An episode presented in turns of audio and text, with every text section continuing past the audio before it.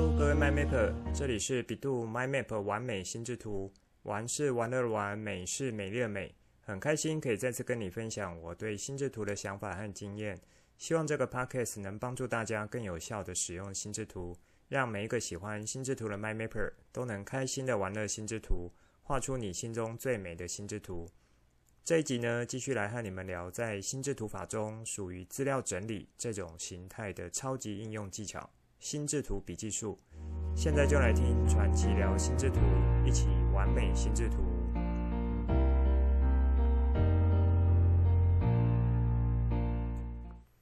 从上一集开始，进到比较是综合运用的类型内容，在此之后的内容呢，也可以当做是学习上的一种自我检视。检视什么呢？就是过去一段时间的分段练习、拆解动作、各部功能的操作，在经过不断的练习，是否已经有更深一层的理解？当要做出综合运用、一次用出来的时候，是否可以一气呵成、运用自如呢？就像你去学一门功夫，要先学蹲马步，练不同部位肌肉、各部位的招式技巧。真正上台比试的时候，就会是依着对手而使出来的一种综合武打动作了。其实像这样子，每次在画完心智图或用心智图笔记的方式整理完一份资料的时候，我都会蛮强烈建议你可以做一下，像我上面说的这种自问自答的一种反思，问问自己在所画的心智图或是产出想法当下的一个思考状态。是否这些各个拆解动作、细部功能都有关注到了，以及可以看看整体，也就是整张心智图最后呈现出来的效果，是否有不一样的感受，以及确认一下在脑袋中的资料固化程度，啊，就是固定的固，或是理解的深度和广度，是否有更不一样了。好，这是一开始想要和你们算是做一个小提醒。其实这应该是每次操作完心智图都可以进行反思的一个动作和流程，也因为你可以每次都能做到这些反思的动作，你的进步幅度、心智图功力就会随着时间的累积越来越强大。可别小看这样子的反思步骤，这就是在学习上面很重要的一个环节，但是许多人却忽略了，总觉得学习是一直学、一直学、一直塞东西到脑袋中。可是却没有留时间让塞进脑袋的资料做好整理、分类、爬梳、厘清等等的这些流程。像这样只有一直塞东西进到脑袋的学习方式，学起东西来常常会有知其然不知其所以然、似懂非懂、用过即丢的感受。这也就是过去几十年填鸭教育以教师为中心的一种教学和教育方式长期演变下来的结果。那教出来的孩子呢，其实变得多半是不太会思考了。正好这一周我的脸书 po 文是和大家聊到关于去中心化这个角度的学习。所谓去中心化，就是以前是以教师为中心的教学方式，后来进到教改浪潮，就是翻转教育这一波，那都要强调以学生为主体，学生为中心，但似乎也有出现一些难题和困难。因此，去中心化的思考算是一种第三选择，可以让教师和学生这两种角色主体性有所互换，并且是有弹性的。这一篇文章有兴趣的 MyMapper 可以再看一下，我把链接放在节目当中了。在上一集有提到说，在心智图笔记术这个大主题，我先分作三大类型，分别是：第一，处在学习阶段，不管你是学生身份或是职场人士。以学习用途，最后可能是要经过测验、考试、考证照为最主要目的，这样子的一种类型。第二是职场中的情境会使用许多的，包含像是会议记录的整理、短时间的主题学习，比如说员工训练、受训、听演讲等，或是说专案的问题讨论和厘清的使用，这样子的一个类型。第三则是在以上两种以外的目的。也可以说是自己想要进行知识管理系统的一种建立和整理，比如说你有收藏品的整理，或是读完一本书的整理，或是家中物品的整理，也可以说是比较偏向休闲轻松角度方面使用的。聪明的你再次听我介绍这样子的分类，应该就可以知道说，我这种分类是从哪一个角度来进行区分？我是以用途作为出发点来进行大分类。那我有在节目中一直强调说，分类技巧的使用没有绝对的好坏，而是依照当下情况，可以筛出最适合当下情境，也最能帮助到你进行资料整理的一种分类逻辑。当你使用这个分类逻辑来帮助到你，对你当下的情境来说，就会是最好的分类标准了。像我是为了要做节目内容的一个制作和陈述，因此我是以用途这个角度来当做分类逻辑。那你也可以想一想，用你认为最容易帮助到你的方式，会是什么样的一个分类角度呢？其实在这里刚刚有另外想到一个方向的分类方式，我也觉得蛮好的，也可以来帮助你做一些分类。这个可以说是从笔记内容、操作难易度这样子的一个角度来构想，像是依照我刚刚说的这些情境、使用的目的、场合啦，然后还有加上从操作难易度的角度来切入的话，让你想一下，应该可以怎么分呢？有想到了吗？以我的话，我就会用文章笔记、书本笔记、听讲笔记这三个等级，因为这是我。过去在学习心智图法的时候，的确有遇到在这三种类型上是可以感受到不同档次级别的差距，因此让我可以用来区分这三种的一种分类方式。那么，如果你还没有完全经历过这些，你还只是先用想象的话，其实依照操作难易度的话，最简单的一种分法，比如说像是初级、中级、高级笔记术这样子作为区分。那你就可以看看，在很多的考试啦，或是像证照啦，如果是简单来区分难易度的话，通常比如说就是一级、二级、三级，或是初中高级，或是说像甲级、乙级、丙级这样子。像这样子用一个代码符号来作为不同类别的区隔，其实也可以是分类技巧操作时蛮常见的一种方式。是不是一定只能分三级呢？没有。就依照你当下的状况，你分出三级或四级，甚至六级、十级都可以。只要你心中那把分类逻辑的尺能拿捏得准就 OK。不要有那种明明就是拿着一把标准量尺，却有很多种例外，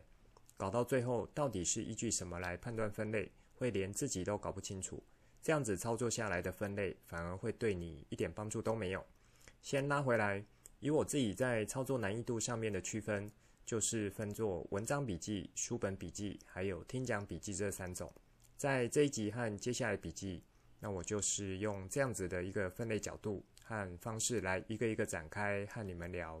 一方面，你心中可以先有这样子的一个设定，跟着我这样子的分类呢，之后听节目的时候也会有一条比较可以预期的道路可以来做依循。文章笔记基本上是很常见的一种使用。包含像是一一段文章的阅读、报章杂志、网络文章，或是一篇 paper 这一类型的资料，只要你认为有必要拿来整理，都可以算是一种文章笔记。特性呢，就是内容资料量会比较少。虽然说资料量比较少，但是有一些科学医学类的 paper 或是报告，其实是很生硬的，说少也不少，多达一百、两百页也是有可能的。相较于文章类型的资料，书本笔记的定义应该算蛮明确的，就是你按照字面上的意思，就是看完一本书之后的一个整理，或是说你看完后的心得感想。听讲笔记呢，也是蛮好做区隔的，也就是你是处于听讲的场合，然后要依据当下听到的讲述的内容来做一个心智图笔记，这样子的类型其实都可以算是听讲笔记的范畴。像是蛮常见到的演讲啦，或是开会啦、上课听课啦，然后还有像是小组讨论这样子的情境。因此，你也可以说，除了听讲笔记类型是一定会有听和讲的元素所产生的资料，以及书本笔记就是属于一本书的内容来进行整理的。那在这两种类型以外的呢，其实都可以归类在文章笔记这样子的一个分类面向。这样子或许对有些人来说会更容易一些，所以这一集我们就先来聊文章笔记这个类型，包含以心智图整理时的技巧，有哪一些应该要注意的地方。那我这里有提供几个要注意的点，以及使用心智图法的时候，可以运用哪几个整理技巧来帮助你。在本周的脸书 po 文以及包含过去的贴文内容中，有蛮大比例其实都可以属于文章笔记这个范畴。因此，各位 MyMapper 在听这一集的同时，也可以对照看一下脸书的 po 文，看看我整理的内容和架构是用什么角度来切入。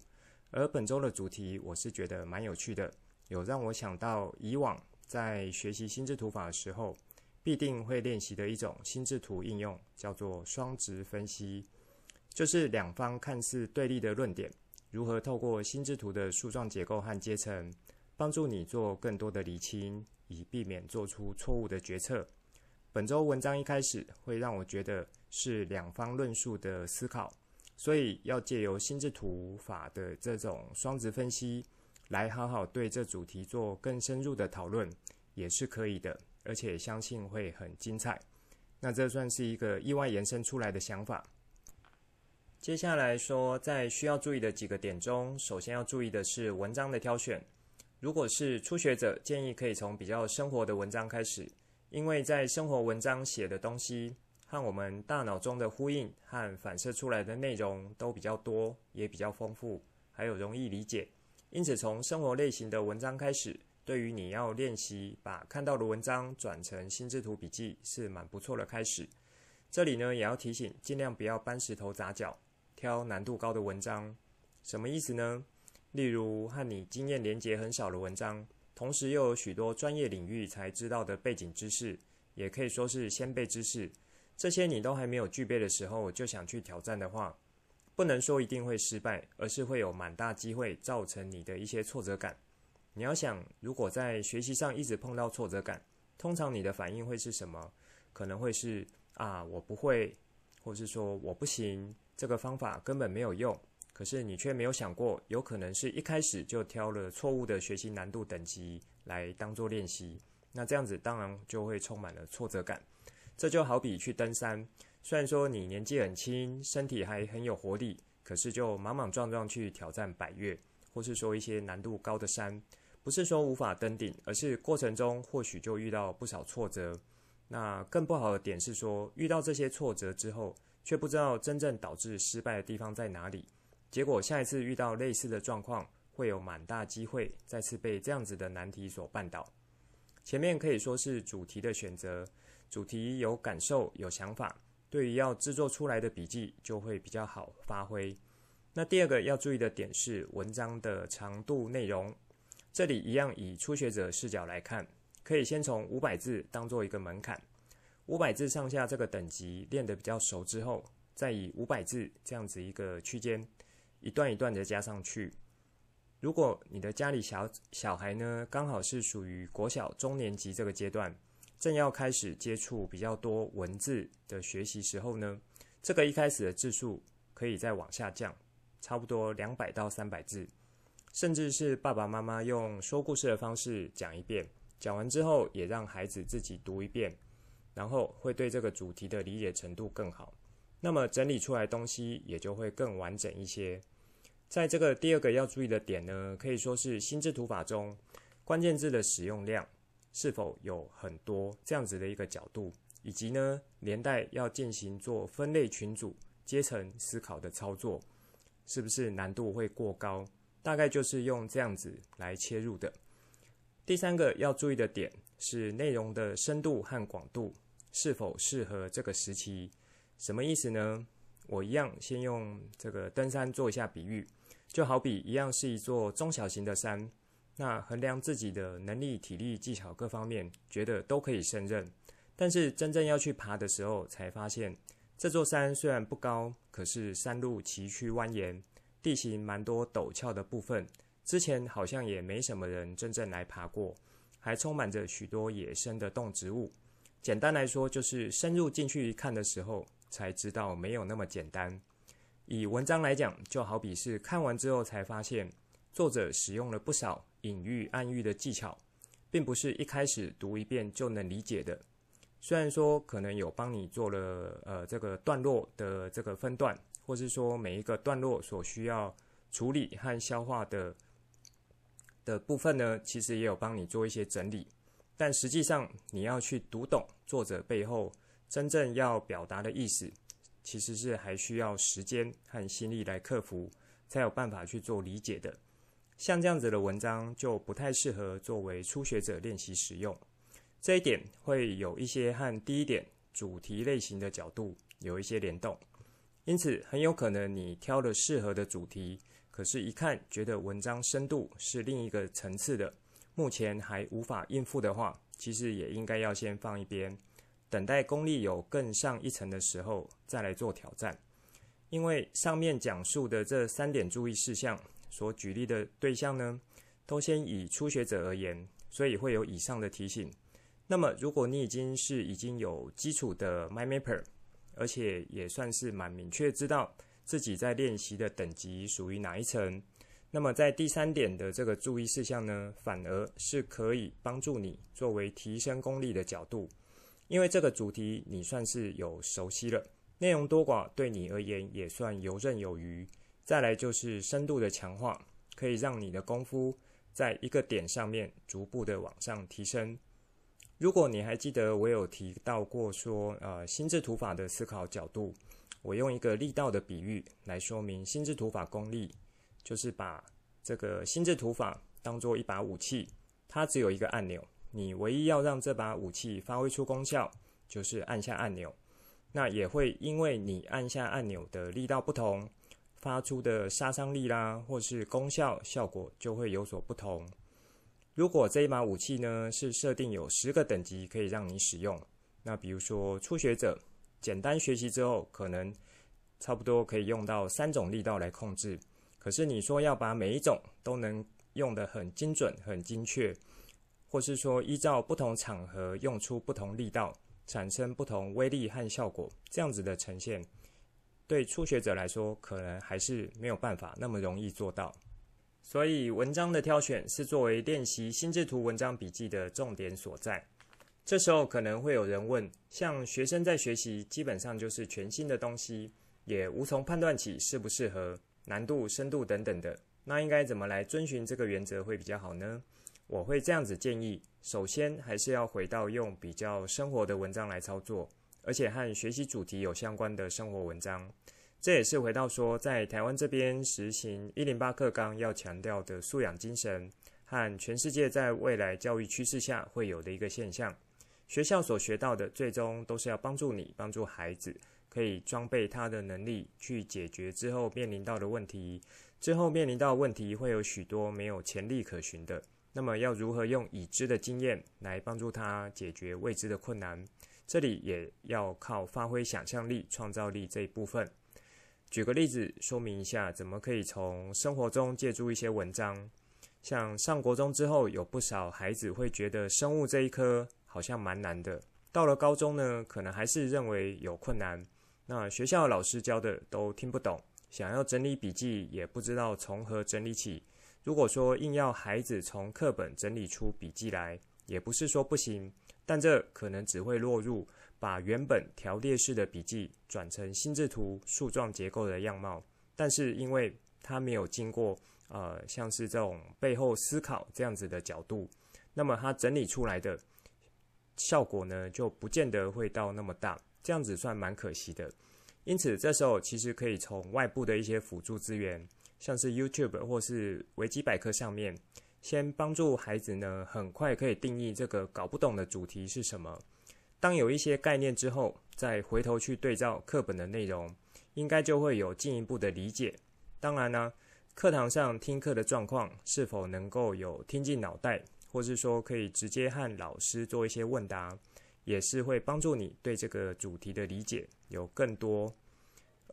而应该说呢，这样子才是原本当学生要做到的基本功，就是上课认真听，以及去找老师做一些问答，然后再利用心智图笔记，帮助你将原本进到脑袋却还是有点杂乱，以及还没有就定位的资料资讯做一番整理，让这些资料呢成为有条理的知识架构。进一步呢，就会慢慢建立起来知识系统。另一个做法是，如果对于课本上的理解真的不是那么容易，那么在做心智图笔记的时候，你就直接将心中、脑中的想法写出来，把你的想象、认知所能了解到的最大程度进行产出。例如说，生物学上的一个专有名词有丝分裂，你可能上课会一直搞不懂，这和另一个减数分裂的差别在哪里？那么你就可以直接从望文生义，或是以你已经理解的内容，先直接进行心智图的绘制。当然，过程中是要结合之前有提到心智图法的各部分分解动作来加以练习。比如说，主题是要先花一点时间，然后把它定义好。虽然说不是很懂。可是，就以你最能够想象和呈现的样貌，尽可能长出你的中心主题。接着呢，再依照你的想法、想象，连接已知的一些经验，分出几个你认为很重要、跟这个主题很相关的大枝干，也就是重点摘要。那再来呢，再从这样子的重点摘要呢，去延伸出来的内容会有哪一些？有没有关联性？关键字对应产生的图像。会不会有比较特别的部分等等的？说到这里，不知道有没有 MyMapper 有联想到说，这其实也可以利用心智图法技巧中啊、其中一个像是阶层思考，那就包含了水平思考、垂直思考，可以来帮助你对一些想法进行扩散，还有推论衍生这样子的一个功能。那么，当你用自己的角度，用自己的话重新去诠释这个难搞的主题时候呢，其实也就算是诠释完整，用你的理解去重新看一次课文，那么你可能就会和原本的课文中，呃，找出一些差异点，比如说某个部分你的理解和课文的解释根本是天南地北的，但是因为这个角度是你自己联想推论出来的，虽然说真正。和课文的解释有出入，可是你会超级有印象，超级有感，反而呢是会引起你的好奇心，是自己推论的逻辑对呢，还是课本的解释有问题呢？搞不好课本的解释是一路这样子错下来的。你要知道说，在科学上，人类文明的进步本来就是靠这种敢于挑战过去的论述，而且是有自己的一套理论基础，去逐步。进行验证，或是说经过实验设计，然后建立一些理论，去证明说过去的一些论点可能是有错误的角度的。如果有持续关注我的脸书 po 文 MindMapper 们，那我在之前几集、呃、有一篇内容中有分享到，国外学者研究指出，科技的进步会带来是非对错观念的颠覆，影响事件的对与错本质。这篇文章我也把它放在节目资料中，有兴趣的 mi mapper 可以参考一下。那么，如果你是职场人士、成人 mi mapper 会碰到的文章笔记时机，或许就是在工作上，主管要你做一些报告的会诊啦，或是说做一些专案主题的想定，这时候可能就需要查询大量资料，手边的资料非常多，像这样子，其实也可以说是应用到文章笔记的技巧。而要在这种类型进行练习的方式其实是不变的，一样可以先从比较好上手、有相关的主题来切入操作看看，是否以心智图笔记的方式是可以比较容易驾驭这样子的情境情节做一些测试。当然，有几个工作伙伴一起进行讨论，以团体小组的方式来进行心智图文章笔记的整理，是另一种很值得推荐的操作方式。这部分之后，我再看看有没有机会做展开，就是专门对职场使用需求的提供多一点细节。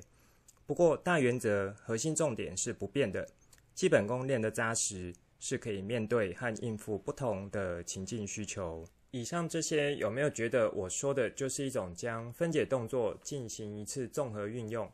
基础打得稳，要在这个基础之上做变化，会相对好发挥，也比较得心应手。这一点也算是我一直在节目中有提到，也希望能让你听进去学起来的很重要的一个观念。好，这算是我想要提供的几个注意事项，可以说是偏向观念上的定位和确认。再来跟你们聊一下应该要掌握的关键技巧是什么。这就比较像是技法的部分，我一样分作三个点。第一，中心主题的定义和设定，这也在好几集节目中都有强调。一张心智图的核心能够定义得好，以及能多花一点时间做描绘，产生多彩的图像，后面的发展呢就不会偏离太多。这里还包含中心主题定义完后，大枝干的选定，也就是跟这个主题。呃，有相关最重要、最重要的点会是什么？这个能力其实，在国小阶段如果没有老师特别的引导和教学，我有发现蛮多孩子是不会抓重点和掌握的。虽然说现在的课文是有蛮贴心的帮你分段落出题，不过还记得我说，别人整理的重点不一定会是你的重点。讲到这里也是有一点点 tricky。那我之前就有提供一个角度是。呃，如果是初学者呢，你先学着别人的重点，当做是基石基础来站稳之后，等你有培养出自己的主观意识、自己的知识系统，那么你就可以将你的心得感想，或是说批判性的思考角度放进去。这时候你再来判断说，诶，你这样子是否会落入只有拿别人的重点来当做自己的重点？那也可以简单说，你透过这一种分阶段的方式来进行移转，把别人啊，把原本是依赖别人的这一部分，逐步的拿回来，当做自己可以产出稳固的知识结构。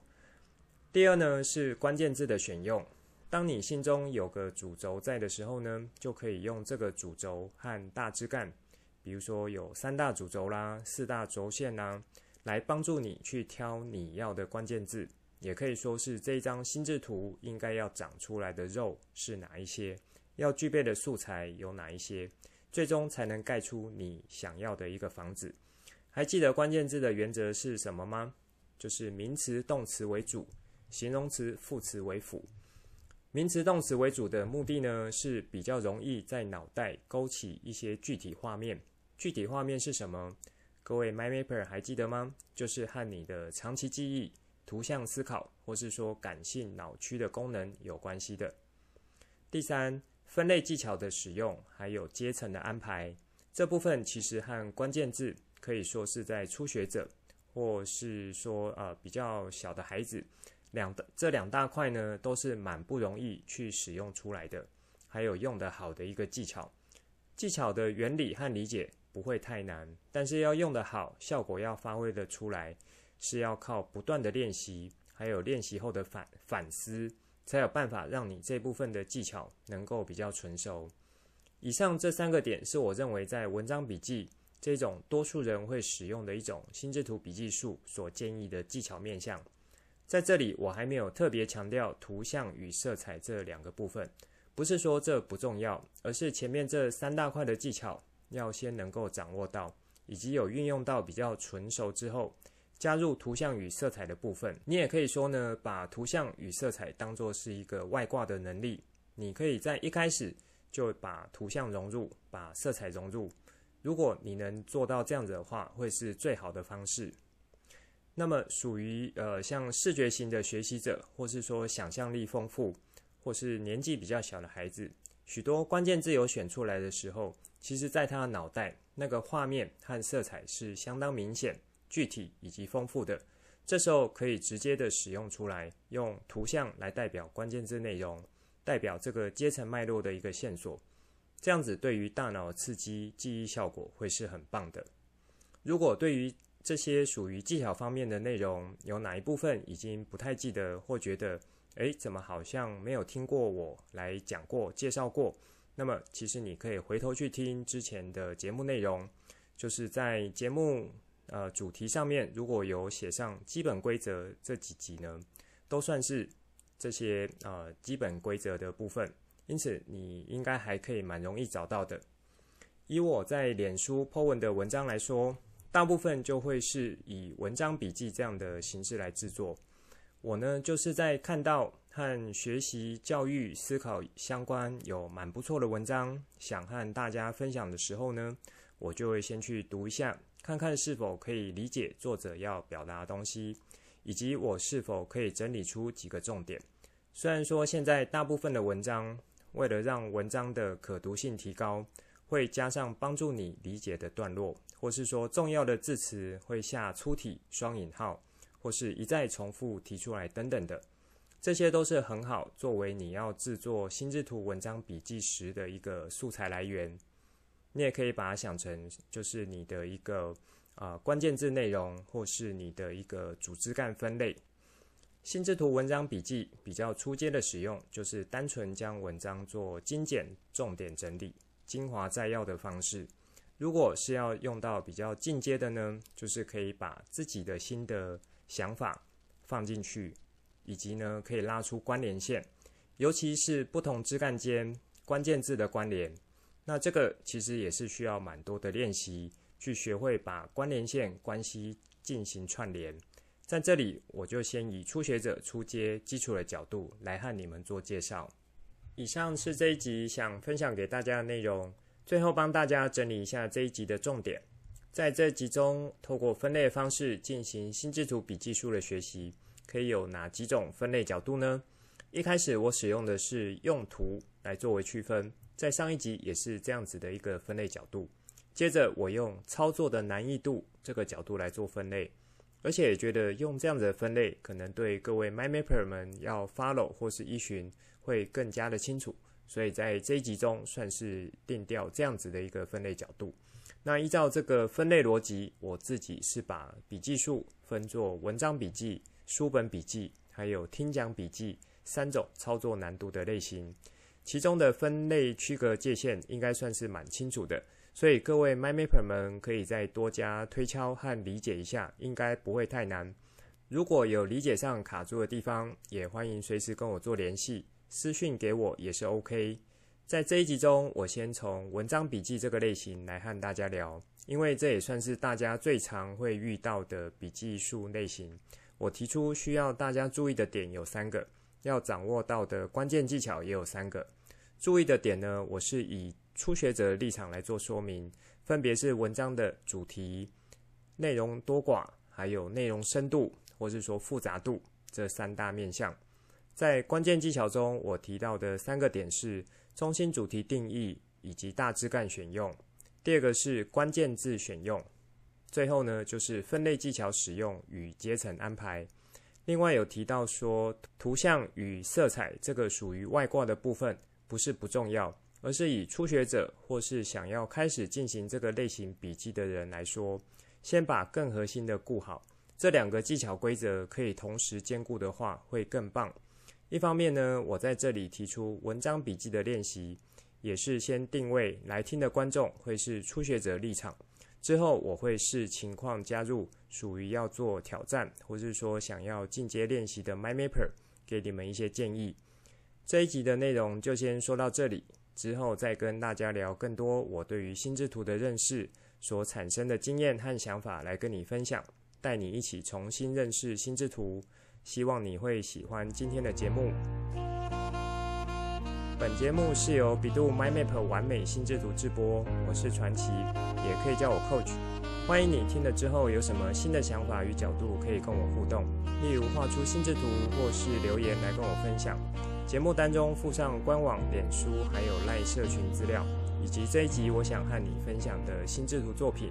欢迎随时透过这些地方来和我做互动。如果你也喜欢这个频道，觉得对你有所帮助，记得帮我订阅、加给爱心，还有分享给你的亲朋好友，邀请他们一起来享受心智图的美好。我们下次见，拜拜。